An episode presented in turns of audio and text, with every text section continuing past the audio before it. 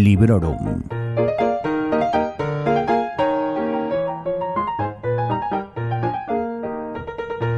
Hola a todos y a todas, bienvenidos a un nuevo episodio de Librorum Podcast. Ya sabéis, ese podcast sobre literatura en el que además de ofreceros reseñas breves y sin spoilers de los últimos libros que he leído, también traigo de vez en cuando contenido especial como es el caso que nos ocupa.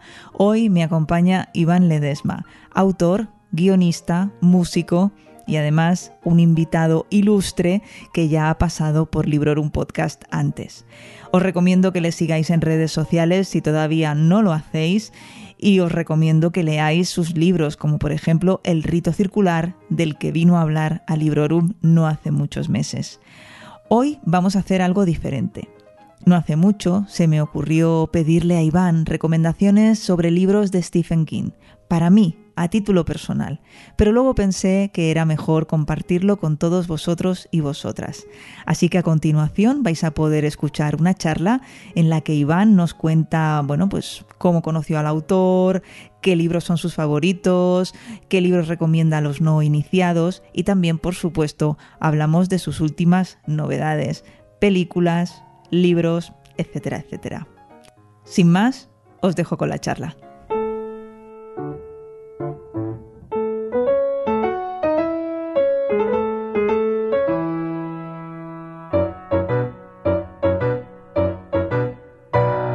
Hola Iván, bienvenido de nuevo a Librar un Podcast. ¿Qué tal? ¿Cómo estás? Muy bien. Sí. Encantada de que, de que hayas aceptado. Voy a explicar un poquito Cuenta, cuenta. De qué va esto, porque mm, resulta que lo habrán visto obviamente en el, en el título. Eh, me pasa que a pesar de haber leído algunas cosillas de Stephen King, pues reconozco que sé muy poco sobre el autor y seguramente me estoy perdiendo grandes obras. Y te iba a mandar el otro día un mensaje preguntándote, oye, me he leído esto, he leído lo otro, por dónde sigo, pero luego pensé, ostras, ¿y por qué no viene a Librorum y en vez de recomendarme libros de Stephen King solo a mí, lo compartes con las maravillosas personas que escuchan el Librorum y bueno, fuiste tan amable de aceptar y aquí estamos. Todo lo que sea Stephen King, ya sabes que cuenta con mi beneplácito y mi juliganismo particular. Es Eso, uno de eso esos me autores, gusta. Es uno de esos autores que me encantan, que lo leo todo, intento estar al día de, de las cosas que hace y de tanto de las novelas como no ficción, como los relatos, como adaptaciones en cine, en series, que claro, al ser tan prolífico y al haber tenido una bibliografía tan extensa, pues tiene tan- tantísimas cosas Mm, que sinceramente es muy difícil seguirle el ritmo, ¿eh? porque ¿Verdad? si no, está, si no está estrenando una serie basada en, en algo parecido o adaptaciones de uno de sus libros o remakes de otro, o- al final yo sé que hay cosas que se me escapan, ¿eh? o sea, sé que hay cosas que no, que no he visto y que cuando digo, ah, voy a ver algo de Stephen King que no que se me haya escapado. A ver, en cuanto a novelas y tal, no, ¿eh? En cuanto a novelas, yo creo que, que las he leído todas. Pero, pero en cuanto a eso, a, a sobre todo muchos artículos, o sea, ahora descubrí una página que se llama La Zona Muerta, que recupera artículos de todas sus épocas, o sea, artículos y además los traducen ellos, o sea, artículos en revistas, en periódicos, opiniones personales, cosas que él ha hecho, prólogos de libros, prólogos de, de nuevas ediciones de sus libros donde comenta cosas, o sea, a mí todo esto me encanta y entonces que me lo den en, en noticias que me van llegando, ¿sabes? O sea, aquello que te, que te apuntas a su, a su newsletter y te van pasando, ah, mira, esto lo dijo en la nueva adaptación de no sé qué o en el tal. Hostia, me encanta, me parece maravilloso. Te ponen el trabajo fácil, tú no tienes Sí. que buscar y te van dando ahí Exactamente. el material. Yo con las novelas de momento me conformo. Yo lo que te preguntaría de entrada, a ver si Sí. me puedes acotar un poquito, ¿qué es lo que más te gusta de Stephen King? ¿Cómo se lo venderías a una persona que no lo conoce de nada? La capacidad, ah, para mí, la, la capacidad que tiene de, de explicarte cosas que tú crees, o sea, darte la sensación de que te, de que te podrían pasar a ti o a tu vecino o en tu barrio o cerca de ti, viviendo en la otra punta del mundo. Muy bien. ¿Vale? Eso, esa capacidad de, de- de realismo, porque piensa, es, él es un escritor que es sobre todo conocido por el terror. No quiere decir que solo se dedica al terror, ¿eh? porque ha- hace muchos géneros, Pero, pero una persona que es capaz de, transmitir una novela de terror, sobre todo con componentes sobrenaturales o, paranormales o fuera de la realidad, y lo hace tan cercano y tan real que tú lo estás leyendo y te da miedo porque piensas, es que esto podría pasar aquí al lado, podría estar pasando en el piso de abajo o, en la esquina. Y te lo está escribiendo alguien que vive en Maine, que vive a 8.000 kilómetros en, en otro país, en otro idioma entonces, esa capacidad que tiene a mí me, alucina. Y, es pues una de las cosas que, más me encantan de él, eh, que es una narración sencilla que todo el mundo, desde el más erudito al más simple de los mortales, puede entender sin ningún género de duda. Eso es importante. Lo que me estás contando, eso de como que hace unas historias que pueden parecerte muy cercanas, que te puede eh, pasar a ti. Eso me recuerda a la conversación que tuvimos sobre el rito circular. Para ti, sin duda, es una influencia. Claro, a, la hora, a la hora de escribir, o sea, yo no, creo, no, sé si, no creo estar capacitado para hacer un tipo de narración más, más erudita o más eh, elevada, para que nos entendamos, ¿no? Pero yo estoy seguro de que Stephen King podría hacerla yo no, me siento capacitado para hacerla, pero yo estoy seguro que él sí, porque él eh, tiene, pues tiene un, tipo de, estudio, de bagaje, de experiencia que, ya se la da la capacidad de, poder hacer una, un tipo de narración mucho más culta, elevada o, incluso elitista para entendernos, que no de fácil comprensión, con muchas capas, con mucha filosofía. no le, nunca le ha interesado hacerlo. O sea, prefiere hacer un tipo de narración sencilla, directa, llana y cuanta más gente pueda entenderla, mucho mejor. Claro. Y eso es una de las cosas que yo valoro un montón. Es lo que interesa, ¿no? Que llegues a cuanta más gente mejor. ¿Tú desde cuándo crees puedes poner el dedo y decir, tenía tal edad cuando empecé a leerle? Sí, sí, sí, sí. Yo empecé a leerlo con 12 años, 12, 13 años, porque mi, mi tía Loli, la peluquera, ¿Sí? ¿vale? Eh, era muy fan de Stephen King y se iba dejando los libros cuando los acababa, los dejaba por casa de mi abuela, la Juana, y los dejaba por ahí encima. Y entonces yo una de las veces, eh, ella se iba leyendo uno que me llamó mucho la atención, que era El misterio de Salem Slot. Y entonces eh, me llamó mucho la portada. Claro, cuando te llama una portada, que ves ahí una casa, recuerdo que era como una casa, tal, así como vieja, destartalada, dije, uy, esto, a ver. Y claro, ya te llama la portada, le das la vuelta, lees, lees lo de atrás y hablaba ahí de un, de un, de un pueblo que quedaba abandonado, no sé qué. Eh, hacía como una referencia a vampiros, a un escritor que llegaba, a un niño. Y dije, hostia, esto. Entonces, cuando se lo acabó de leer, Recuerdo que iba por el final ella ya, estaba prácticamente terminando porque tenía puesto el, marcador de por donde iba y le dije, oye, cuando te lo acabas me lo dejas. Y me dijo, uy, esto da... A lo mejor es fuerte para ti, ¿no? Sí, da mal rollo, ¿eh? Y yo, no, no, pues yo quiero, quiero leérmelo. Me llamó y no, o sea, ya te digo, hasta ese momento había leído muchas otras cosas, porque ya en esa época ya le había cogido un poco el gusto a leer, pero nada de, de ese tipo. Y claro, me leí El misterio de Silent Slot, primero que me pegué tres días sin dormir leyéndolo por la noche y luego el resto de la noche dándole vueltas a lo que había leído. Y a partir de ahí, sinceramente, cogí un vicio con Stephen King increíble, o sea, pero increíble en el sentido de un enganche, porque claro, estamos hablando del año, pues igual 89, 90.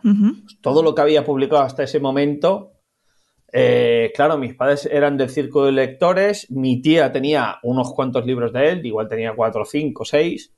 Eh, cuando me acabé aquel fue de, toma, me puedes traer otro que te hayas leído y me trajo otro automáticamente y ese mes en el círculo de lectores, en vez de pedirme un cómic o de Asterix o de no sé qué, pues cogí a mi padre y le dije, a ver, Stephen King, mira, ha sacado este año, ha sacado no sé qué, pídemelo.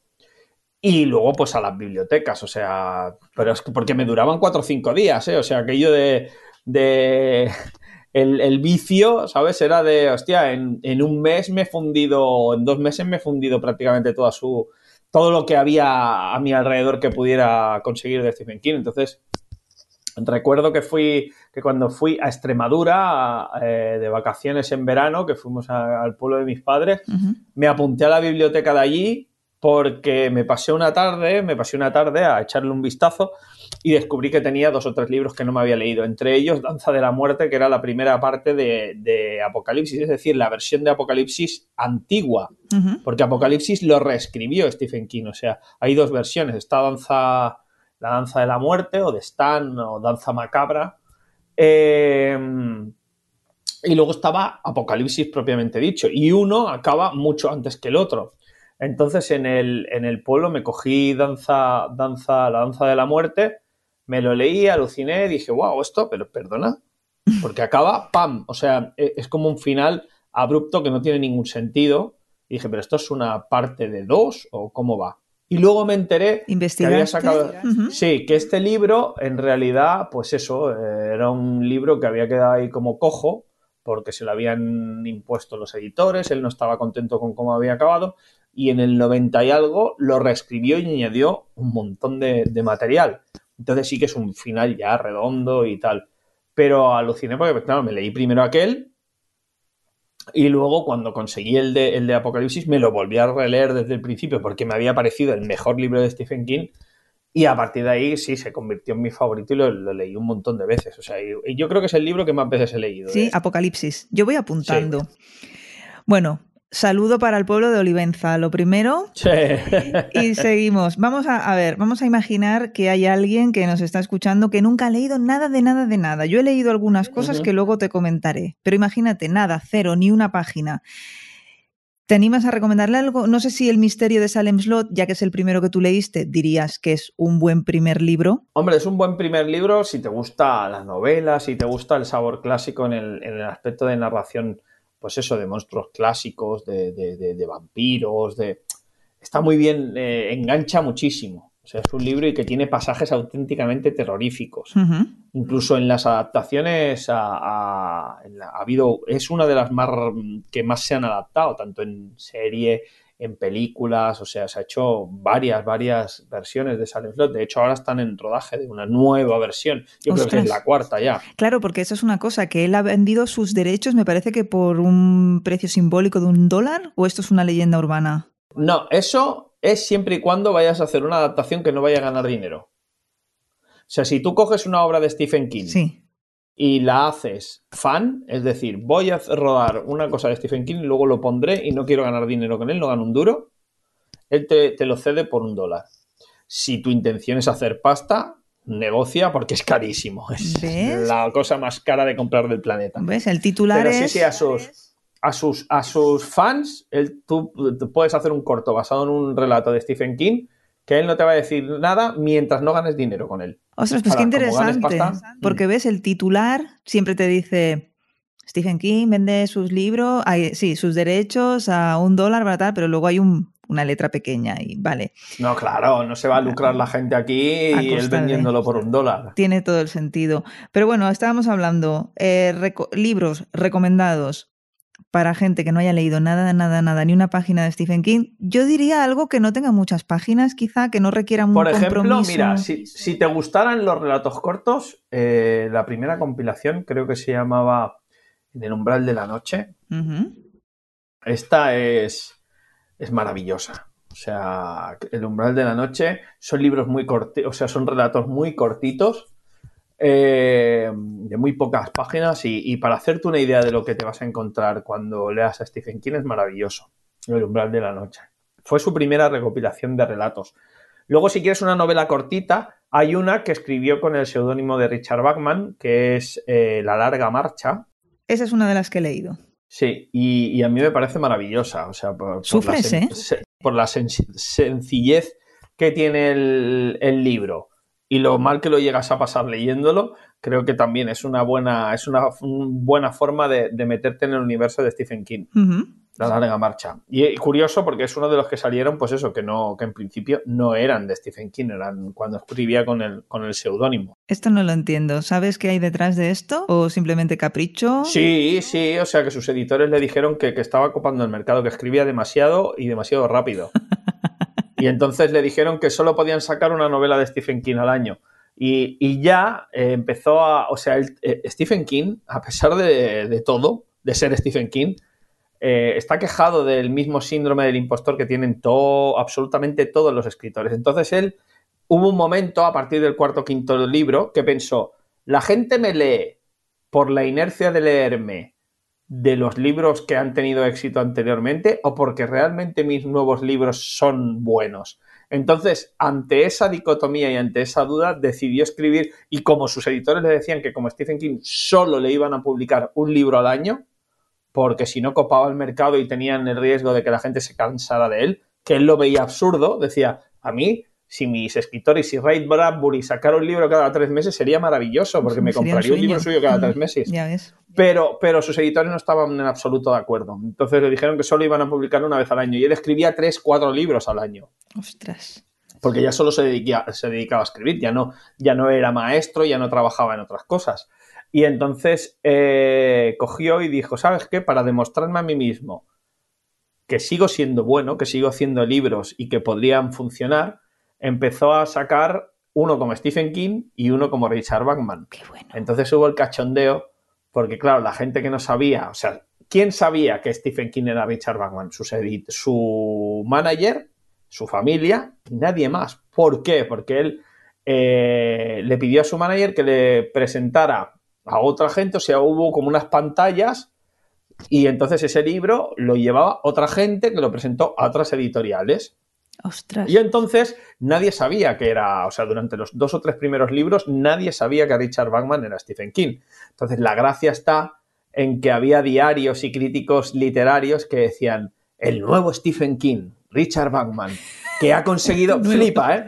Que, no, no, pero es que lo bueno es que decían que, que, que claro, que Richard Bachman tenía una prosa muchísimo mejor que la de Stephen mejor, King, mejor era mejor y que, y que Stephen King estaba acabado porque Richard Bachman realmente era la, la voz de la narración en terror era otra cosa, era una cosa mucho más seria, mucho más elaborada y que Stephen King no valía nada en comparación Nada. con este hombre. Qué bien se lo debió pasar, ¿eh? En sí, ese- o sea, se debía partir el culo solo en su casa. Pues mira, curiosamente, hay un- una duda que tengo aquí, porque yo el, el segundo libro que me leí, este de la larga marcha fue el tercero. El segundo Sí. libro que me leí de Stephen King fue, no sé si se llama Maleficio, sé que en inglés Sí. es Spinner, es del señor que se va adelgazando, adelgazando. Mal- maleficio, maleficio, sí. Este- También era de, también era de Richard ¿Verdad? Es que no estaba segura. Este es el segundo. En un principio, en un principio, eh, Maleficio salió como eso, como, como Richard Bachman.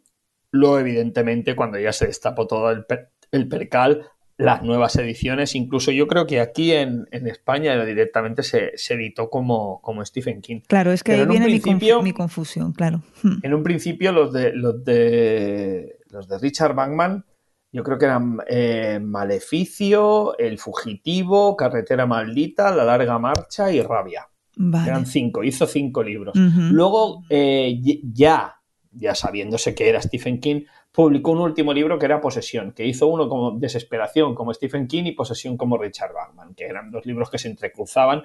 No, para mí, de su etapa así de altibajo, ¿sabes? Que tiene algún punto, pero no son de los mejores. Ese no lo, no lo Eso ya, eso es una cosa, es una cosa personal. ¿eh? Bueno, pero es que las recomendaciones que vamos a hacer aquí son tuyas personales, así que está muy bien saber qué es lo que menos te ha gustado también. Yo este de Sí. Maleficio lo cogí prestado en casa de mi padre, de su, de su esposa, Sí. y recuerdo que ponía Stephen King, pero el otro día Sí, cuando sí. estaba recopilando notas miré en internet y digo, ¿por qué pone Richard Bachman? Ahí viene porque allí se, se editó como Mm, Richard Bachman mm. originalmente. De ahí yo creo que este era el que decían que, vamos, que había desbancado completamente a Stephen King como el nuevo rey del terror, porque los otros, quieras que no, la larga marcha tenía, la larga marcha y el fugitivo tenían un componente como de ciencia ficción, distópico, así, rarete, aunque tenía componentes un poco de terror, pero no eran terror, eran otra- otro tipo, eran thrillers. Ya. La larga marcha, aunque te daba mal rollo, no deja de ser un thriller. Sí, Y Fugitivo, no es terror, no. por el, Ujú. el rollo 1984 también era un thriller. Rabia, eh, el famoso libro prohibido, este libro que ya no, no está editado, eso lo sabes, ¿no? Que Rabia es un libro de Stephen King que él prohibió y que no, porque trata sobre un chaval que secuestra a su, a su clase. Es un chaval que va al cole, saca una pistola y secuestra a su clase y se carga a la profesora y se queda con toda la clase secuestrada. Mm. Y entonces es hacen como una terapia, ¿sabes? De, de él que está obsesionado y tal, con sus, con sus compañeros de clase. Después de, de los sucesos de, de Columbine, los chavales estos con las ametralladoras de Stephen King, Sí. o sea, en un principio él decía que, que, claro, que la ficción, que tal, que no tenía nada que ver con, con la realidad y que tal, pero le agobiaron tanto, me da la sensación que al final dijo, ¿sabes qué? Ya. Mira, este libro se han acabado los derechos para poderlo reeditar Lo y no retiramos se y reedita más en, en todo el planeta. Ahora es un libro hiperbuscado, o sea, todo el mundo paga muchísimo dinero por conseguirlo, porque es un libro que, claro, ya no, ya no se edita, está prohibido en todas partes porque él decidió que no se editaba. Y, claro, es, muy complicado de conseguir. Pues este también es un drama, o sea, quiere decir que no tiene terror. Y, Carretera Maldita es, directamente un, drama, ya no es que tenga componente de terror o que pase, es un tipo al que desahucian de su casa porque van a hacer una carretera y no le dan ni un duro. Y el tío le abandona a la mujer, lo echan del trabajo, o sea, es un descenso a los infiernos directamente. Con lo que quiero decirte que Richard Bachman hacía otro tipo realmente de, literatura. Pero cuando hizo Maleficio, que sí que era 100% Stephen Kingiano, o sea, era terror, Claro, todos los críticos dijeron, eh, es el nuevo Stephen King. Maravilla. Stephen King no tiene nada que hacer contra este tipo. Qué bueno. fliparon. Entonces, esto sería para los no iniciados. Eh, la larga marcha. o sea, el de Maleficio también es muy bueno. ¿eh? También. Maleficio, la larga marcha. Hemos dicho el de relatos, que sería bueno para hacer un picoteo. Y eh, tu primer libro de Stephen King, ¿por qué no? Que fue El misterio de Salem Slot, que ese sí que me lo he apuntado para mí. Porque has dicho la palabra mágica vampiros. Ah, sí, no lo sabías que, te, era de vampiros. No, yo es que no sé mucha cosa, la verdad. Yo, mira, cuando iba al instituto, pillé en la biblioteca Carrie. Me lo leí. El primer libro que leí de él fue Carrie. Es el primero que hizo él. Este para al cabo de tiempo. Sí, y este para principiantes, para no iniciados o ni una cosa ni la otra. ¿Qué opinas? A ver, es que es un libro ¿Sabes? Que tiene ese componente a lo. Porque ese sí que se le ve las costuras deudoras que le llamo yo, que tenemos todos, ¿eh? Pero ahí ves el, componente Lovecraftiano y de Poe en el sentido de que no deja de ser una narración cortada a base de pues lo que serían ahora correos, noticias de, la televisión, noticias de, los periódicos, eh, relato oral. Me gusta mucho, ¿eh? Pero no es una novela al uso para que nos entendamos. es, muy, es cortita, eso está muy bien. Y, que tiene su componente. Y cuando se convierte en novela de verdad, cuando se pone a narrar, definitivamente, cuando ya se quita los complejos, deja las noticias a un lado y se pone a narrar, está muy bien. Y el final, o sea, todo el tramo final está muy bien de la novela. Pero, pero bueno, bueno, es una manera de iniciarse. Es el primer libro que escribió él. Mm, pues eso está en, la leyenda, pero para Como curiosidad, ¿no? Bueno, pero. Vale. Yo me leí, aquí tengo yo el problema con Stephen King, que yo creo que aquí es donde. O no. Este vino antes de la larga marcha o después, no me acuerdo, pero yo me leí El Pistolero. Ah, sí. Y a mí no me gustó. Le quiero dar una segunda oportunidad porque mi amiga Adri, que tú conoces, Adriana, me ha dicho, lelo, lelo. Bueno. Te voy a decir algo. Me lo tuve que leer tres veces. Tampoco me gustó la primera ni la segunda. ¿Vale? Cuando me lo leí por tercera vez, dije, vale, ya le voy pillando el punto, pero claro, esto, para leerte algo por tercera vez, te tiene, te tiene que gustar mucho el autor y, comerte tú mismo en la cabeza de, a ver, ¿qué está pasando? ¿Por qué no? No me gustaba porque me alejaba mucho de lo que, de su forma de narrar habitual, de lo que él hacía normalmente de la simplicidad esta que yo te digo al principio que hacía, pues con esta saga no la hace. Exacto. Con, esta, con esta saga sí que intenta ser onírico, eh, rebuscado, a veces no sabes exactamente qué te está explicando. Cuesta. Eh, me leí el primero, tardé mucho en coger el segundo, luego empecé el tercero y lo abandoné, o sea, me ha costado... Es la saga de Stephen King es lo que más me ha costado. De hecho, creo que el último o los dos últimos todavía no los he leído. Bueno, pues ya me siento un poco menos mal. Porque es de, esas cosas que me cuestan. No te diré que ahora me desagrade, porque ¿qué pasa? Que Stephen King sabe cómo hacer las cosas. Entonces, eh, ha cogido y dice, sí, para todos esos que la saga de, de La Torre Oscura nos gusta, si sois fans de Stephen King, en este libro vais a ver detalles de estos otros libros y en este vais a ver eh, eso el Stephen King verso. Entonces, claro, tú estás leyendo y de repente hace referencias ahí, tú haces referencias a Apocalipsis o hace referencias y ya te, te, emociona simplemente por pasar por ahí. Claro. Entonces, claro, él sabe engancharte por ahí y hay algunos de los libros que lo consiguen. O sea, que dices, ah, esto están aquí, están en el Capitán Trotamundos, esto está hablando de Apocalipsis, está hablando de Randall Flagg, está hablando de de cosas que ya has visto en otros, en otros de los de, los, de sus libros. Entonces, claro, por ahí consigue engancharte a la saga del pistolero. El argumento, pues está muy bien porque es su mundo de fantasía. Ahora, es tan complicado que ya has visto que las adaptaciones que se han intentado hacer siempre se han estrellado. A mí no me, no me gustó tampoco. Y eso que salía Idris Elba y sí. quién era el otro. Y el Matthew McConaughey. Eso.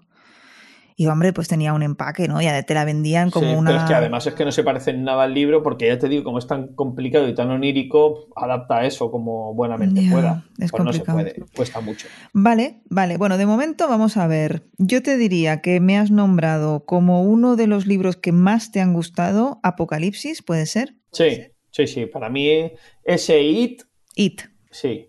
Vale. O sea, Apocalipsis. Para mí, el, el podium de Stephen King, ahora te estoy hablando de tochos gigantescos. O sea, quiero decir, yo no, no recomendaría a la gente empezar por esto, porque son, son auténticos ladrillos, son auténticos listines telefónicos para leer. Bueno, hay gente que se, se relee libros de Brandon Sanderson de 1500 páginas como yo. Pues no eso va por aquí. ahí, va por ahí, ¿me entiendes? Vale. O sea, van para por encima de las mil páginas. Para mí, eso, el, el podium, los tres primeros de Stephen King serían estos, serían, serían tanto It como como eh, Apocalipsis. Apocalipsis y el tercero estaría ahí en dura pugna entre para mí Ujú. Maleficio, Cementerio de Animales y El Resplandor. Fíjate. Bueno, da igual, nadie ha dicho que tenían que ser tres. tres. Podemos decir Bueno, cinco. pues pongamos seis o claro, cinco. Sí, sí. O sea, el tercer puesto estarían entre estos porque los tres me parecen maravillosos y sí que son un poquito más cortos. Realmente El Resplandor, por ejemplo, eh, si has visto la, La peli. la película no la he de- visto, de, ¿no? de Stan- de Stanley Kubrick. O sea, la película es maravillosa, pero es un 60% del libro. O sea, Vale. adaptado, mm, ya te digo, han recortado mucho, las mm, motivaciones de los personajes son otras. El final, el tercer acto no tiene nada que ver, el libro con... Bueno, de hecho Stephen King siempre se ha dicho y se sabe, es, es Vox Populi, que la película de Stanley Kubrick no le gusta nada. Ah, no. Que a él siempre- no, no, no le gusta nada, la odio a muerte. De hecho, a él le encanta la miniserie de televisión que adapta el libro. La, la miniserie de televisión a mí me parece un bodrio.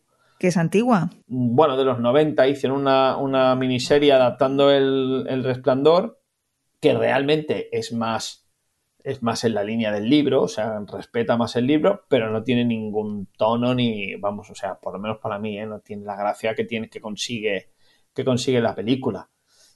Pero a pesar de ello, o sea, encantándome la película, no emocionándome especialmente en la miniserie, lo que es el libro es una maravilla. Genial. El libro da un mal rollo tremendo. Y, y luego, pues el, el- el que hemos comentado, Maleficio, a mí me gusta mucho por, porque es una agonía. O sea, lo estás pasando fatal Sí. con él todo el rato. Y el final, bueno, no lo vamos a contar, pero es, es de, vale, venga, ah, adiós. Dejas el libro y lo, lo abandonas ahí y dices, ala, vete a cagar. Lo mismo pasa, lo mismo pasa con, con Cementerio de Animales. Me han ¿eh? hablado muchísimo de ese libro. están, estás pasándolo fatal todo el libro y dices, por favor, esto que no acabe mal. Y claro, también acaba y lo lanzas ahí, va, venga. Me da igual todo. Eso es una cosa que se le, se le echa en cara a Stephen King, que no sabe cerrar sus libros. ¿Es, es- ¿Estás de acuerdo? Bueno, no es que no sepa cerrarlo, porque a mí me da la sensación que la gente espera eh, finales blancos o negros, o fatalítico o todo happy. Y Stephen King es de ese tipo de gente de la vida continúa. Y las cosas no acaban ni bien ni mal, acaban no regular tampoco, sino que continúan.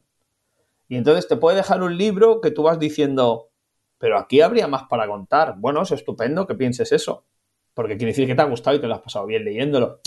Bien, que puede ser mal, o sea, puedes haber estado sufriendo todo el libro, pero cuando acaba y dices, ala cabrón, no me dejes así, pues está muy bien, porque quiere decir que, que lo has disfrutado hasta la última página. Entonces él suele acabar, por llamarlo de alguna forma, de forma agridulce, o sea, suele acabar...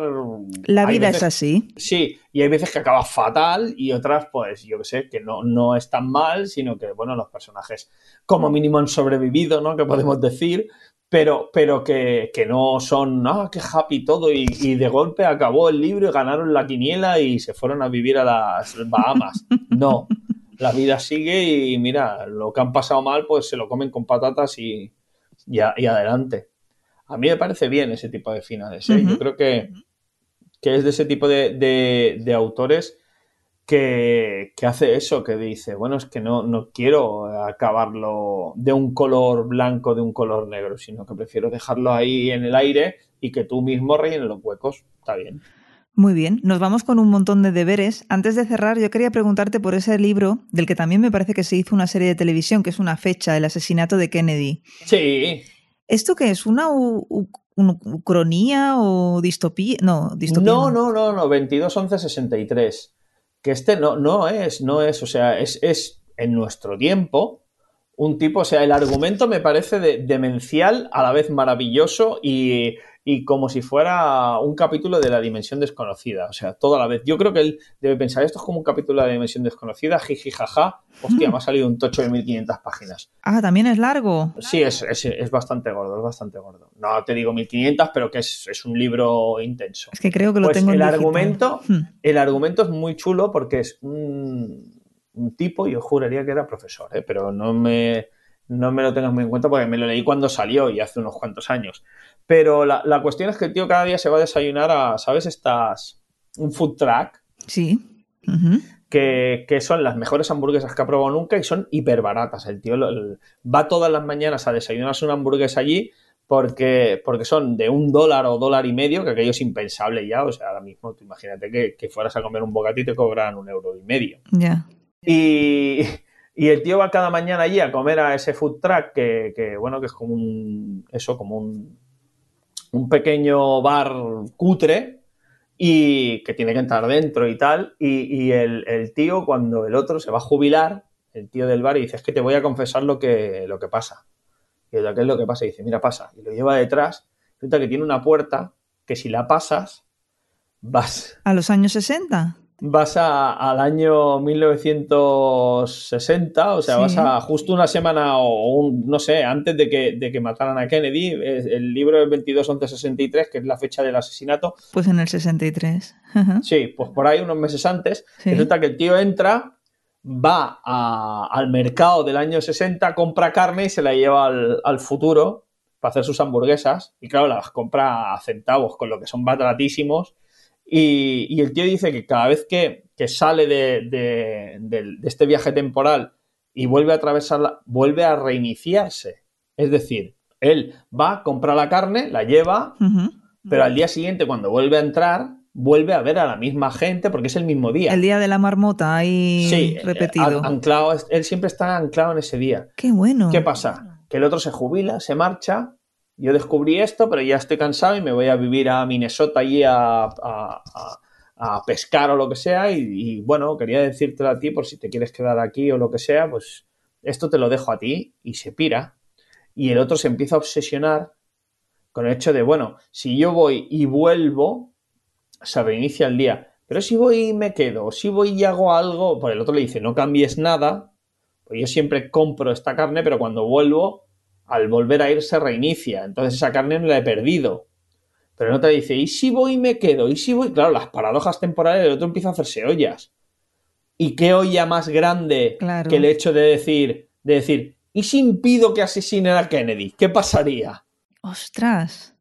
Y entonces a partir de ahí, pues viene todo lo que pasa en el libro. Buah, pues me encanta. De hecho, mira, ya te digo que para mí, para mí, me apunto el misterio de Salem Slot y me apuntó este. El de It, yo sé que a ti te gusta mucho, que lo has mencionado, pero a mí no sé por qué me da un poco de mal rollo, pero eso ya llegará. Y luego el de Apocalipsis, has dicho que... ¿Pero te da mal rollo por qué?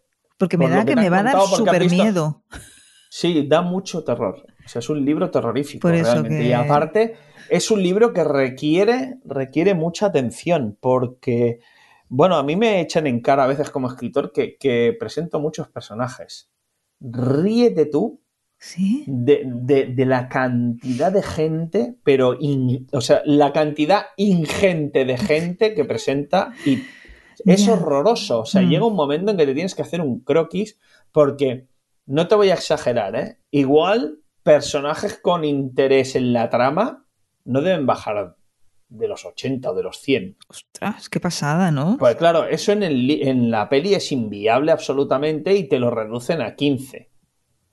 Pero es que en, en el libro, o sea, sí, tienes tus 15 protagonistas, para entendernos, 15 protagonistas, pero personajes con trama, yo no creo que baje de los 100. O sea, entre familiares, víctimas, amigos, personajes históricos que se nombran que tienen su propio arco argumental. O sea, es, increíble la capacidad de absoluta ida de olla que es y luego la gente te dice, es que claro, ¿cómo cierras eso? Es que es inviable, o sea, no tiene ningún, mm. ningún sentido, o sea, ningún sentido. No tiene ningún parecido lo que han hecho en las pelis, ni en la de los 90, ni en las actuales, con las últimas 300 o 400 páginas del libro. Nada que ver. Nada, ¿eh? O sea, el libro va para allí, era imposible. El libro va hacia allí y la peli y la serie van por otro lado porque dicen, vale, hasta aquí más o menos podemos extraer estas cosas. Te diría que la de los 90 tiene un, un 25-30% del libro, de, de cosas que han extraído del libro. La de ahora tiene más o menos por ahí. O sea, el resto se lo han inventado completamente y se han ido para otro lado. Porque es que es inviable, inviable. O sea, el, último acto del libro es un viaje onírico. Fíjate lo que te voy a explicar, ¿eh? Donde los buenos se enfrentan a, la pesadilla esta que, que además representa que es un extraterrestre. En un duelo donde cada uno muerde la lengua del otro mientras flotan en un, en un éter, ¿vale? Dando vueltas, uno mordiendo la lengua del otro y se van recitando trabalenguas. Ay, Dios mío. ¿Cómo se te queda? ¿Cómo te, se, te queda el cuerpo con eso? Mientras recitan, golpea exhausto el poste tosco, insiste Fausto en que ha visto los espectros. Alucino. Alucina. Ahora me lo tengo que leer. Ahora imagínate, imagínate y que esto o sea, lo tienes que adaptar a, una peli. Complicado. Complicado, complicado, complicado. Se parten el, el ojete. Pues, y Apocalipsis es todo lo contrario. O sea, Apocalipsis es muy, muy, muy pegadito a la realidad. O sea, It es un ser preter sobrenatural que invade un pueblo con su maldad y lo que consume es miedo de niños. O sea, para él consume como como la energía negativa que, soltamos cuando tenemos miedo.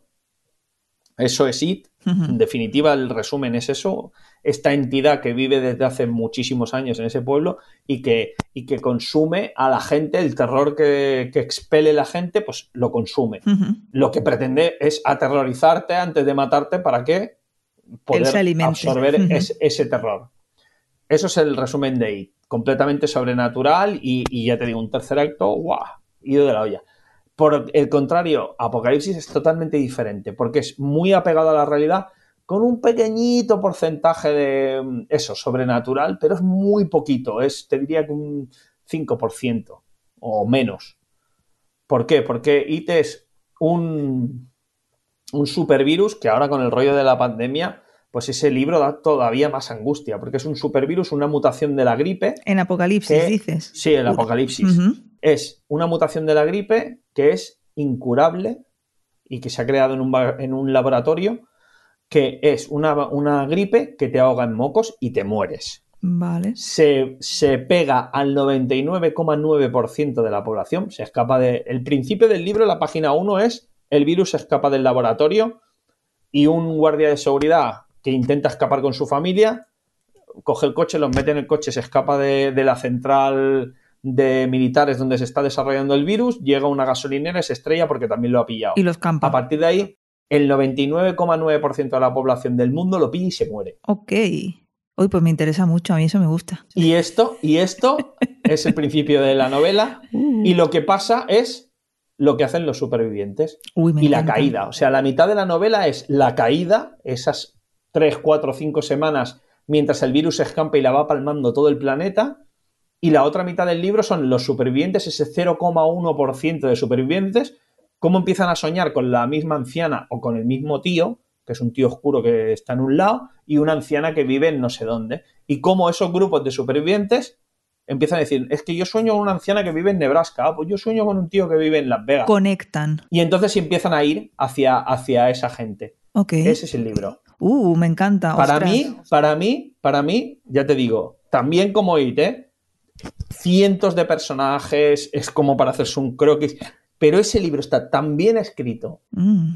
y lo vives tanto con los personajes que siempre lo digo, para mí es mi favorito y uno de esos libros que me he leído muchas veces porque, mm, hostia, vas viviéndolo y vas diciendo, wow, wow, wow, y te van presentando a personajes y los vives con ellos, o sea, dices, es que bueno. este personaje puede ser malo, pero yo voy con él, y este es bueno y también voy con él, y, ¿sabes? O sea, maravilloso. Genial. Yo pues. si tengo que recomendar algo, ahora este, Vanessa ya lo sabes, ¿eh? O sea, Bueno. siéntate, siéntate con la calma. Bueno, bueno, bueno, ya me, ya me parece bien. No, no, me encanta porque me llevo para mí tres títulos así como para empezar y seguramente, bueno, luego pondremos, pondré una lista con todos los títulos mencionados en el post que acompaña al Ujú. audio para que nadie se pierda.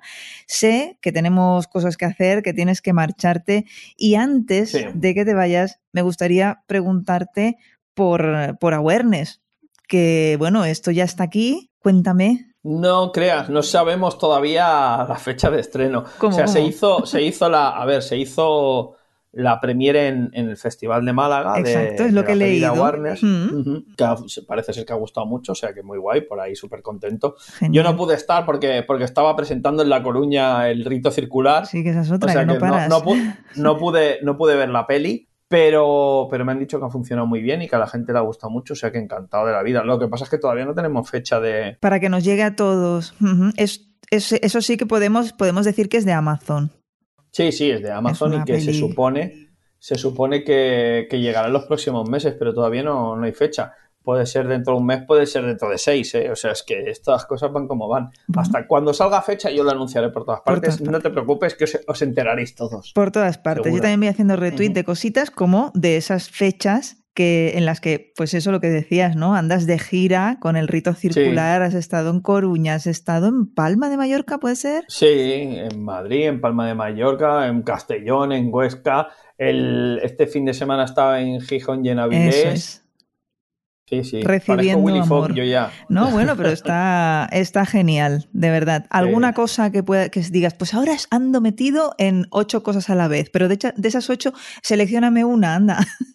Eh, pues a ver, eh, también tiene que llegar a los cines en los próximos meses una peli de terror. La que habéis rodado en Barcelona, en el metro. Sí, está basado, exactamente, está basado en, en las leyendas urbanas de, del metro, en las leyendas de, de terror y tal, Qué bueno. que, que hay en el metro de Barcelona y esta, supongo que en los próximos meses, pues también anunciarán ya la fecha de estreno. Y Vale. que tengo ganas de verla, que tampoco la he visto. O sea, cosas que, bueno, que escribes, que las ruedan, ahora falta verlas y decir, ah, pues me ha gustado. Bueno, hay muchas ganas. Yo ya te digo, no Sí. veo terror, pero bueno, haré una excepción, obviamente. es excepción, ¿no? No, últimamente ya me voy atreviendo más. Y pero- también te voy a decir que en los próximos tres meses saldrá Negorit 2. Yeah. Eso no te lo quería preguntar porque digo, no sé si se... Sí. He visto que en Twitter Es- ya has dado muchas pistas, que estabas Sí, en ello, pero bueno, No, ya estoy Genial. acabando. Ahora estoy con las correcciones. O sea, el Ah. libro ya está. qué alegría. Que se, me ha, se me ha ido un poco, no te diré Stephen King 1500 páginas, pero, pero para mis tamaños habituales y mis capítulos habituales, igual la gente ahora se me enfada si no hago capítulos tan cortos. Pero, pero ha sido un libro de, de que estaba yo mismo emocionado y digo, uy, me ha salido un capítulo de 10 páginas, ¿qué pasa aquí?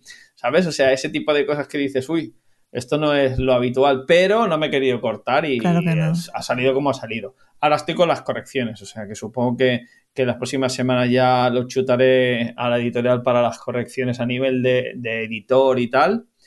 Y antes del verano estar editado, o sea que yo tengo ganas de que lo vea la gente a ver que el síndrome del impostor lo tenemos todos muy acusado, ¿eh? O pero sea, eso yo ahora lo, en lo- cualquier lo profesión, escribo, ¿eh? Por eso yo ahora lo escribo y lo, lo estoy releyendo y digo, no sé si esto está bien o se me está yendo la olla con el libro. Pero bueno, veremos a ver el- lo que opina la gente cuando lo lea. Yo me lo estoy pasando ganas. muy bien, eso por lo menos. Pues yo tengo muchísimas ganas de leerlo y bueno, nada más, que muchos éxitos, que mucho Sí. trabajo, que a por todas Y muchas gracias por si quieres otro día, hacemos segunda parte. Hablamos de más libros de Stephen King. Claro, bueno, sí, sí. Cuando nos hayamos leído toda la retaíla, que los deberes. Lo que nos ha caído. Ahora, de momento, yo creo que como hemos comentado de principio, pues hemos ido hasta. Creo que lo más actual es el de, el de Kennedy. Pero, pero de los últimos 20 años no hemos comentado nada y también hay muchas O sea que podemos hacer lo siguiente. Sí, tú piensas que, claro, que tiene el hombre ya 50 o 60 libros. Entonces, claro, hemos hablado igual de, de un pequeño porcentaje y sobre todo, como te he comentado, mis favoritos que tienden a ser de, de, la primera época, que la primera época ya son 20 años, pero que suelen ser de la primera época, hemos dejado la segunda y también tiene mucha maravilla. Si quieres hacemos una segunda parte con la producción de los últimos 20 años. Y te recuerdo que tenemos eh, pendiente un Abercrombie en tu canal de Twitch que obviamente tienes abandonado y yo lo comprendo porque no. Sí, es que no me da la vida. No, me da la vida. Pero en cuanto. Ahora te voy a decir una cosa. Tengo previsto, en cuanto acabe los tres libros que tengo pendiente de entregar, eh, recuperar el canal de Twitch. Es que y como ves, no me da la vida. Normal, normal. Pues te agradezco mucho que hayas sacado un ratito para venir al Librorum a hablar sobre el maravilloso Stephen King. Encantado de la vida. Y ya te digo, te, lanzo el guante de hemos hecho los primeros 20, hagamos los siguientes 20. Hecho. ¿Vale? Pues muchas gracias, Iván. Hasta la próxima. Igualmente. Hasta luego. Y esto es todo por hoy. Gracias a todos y a todas por estar ahí, como siempre, y gracias también por vuestro feedback y por vuestras sugerencias. Ya sabéis que Librorum está en todas las plataformas de podcasting habidas y por haber, y si veis que en alguna no está, pues me lo decís. En las notas que acompañan a este audio en la web sons.red barra librorum vais a encontrar no solamente la lista de títulos que hemos comentado hoy, sino también los links a las redes sociales de Iván y a otros episodios de Librorum Podcast en los que Iván haya participado. Las formas de contacto y el resto de información, ya lo sabéis, todo en sons.red barra librorum.